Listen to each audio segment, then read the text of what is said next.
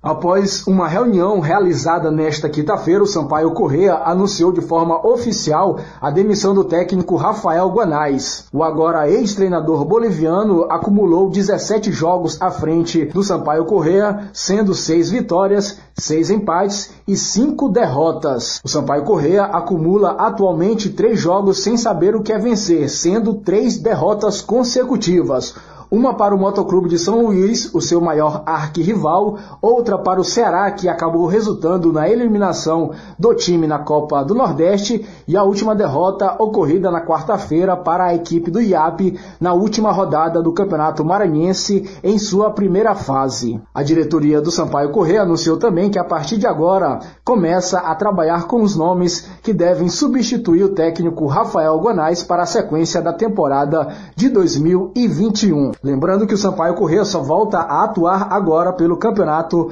Maranhense na fase semifinal, após se classificar entre os dois melhores colocados na primeira fase. Falando sobre o Campeonato Maranhense, no próximo domingo começam os confrontos pela segunda fase do Campeonato Estadual com uma partida. A equipe do Juventude Samas recebe no estádio Pinheirão, a partir das três e meia da tarde, o time do IAP. Lembrando que os vencedores dos confrontos desta segunda fase avançam à semifinal do Campeonato Estadual e pegam, no caso, o Motoclube de São Luís e Sampaio Corrêa, que já estão automaticamente nesta fase por ter terminado a primeira fase do Campeonato Maranhense na primeira e na segunda colocação, respectivamente. Rodrigo Barbosa para o Jornal Rádio Universidade.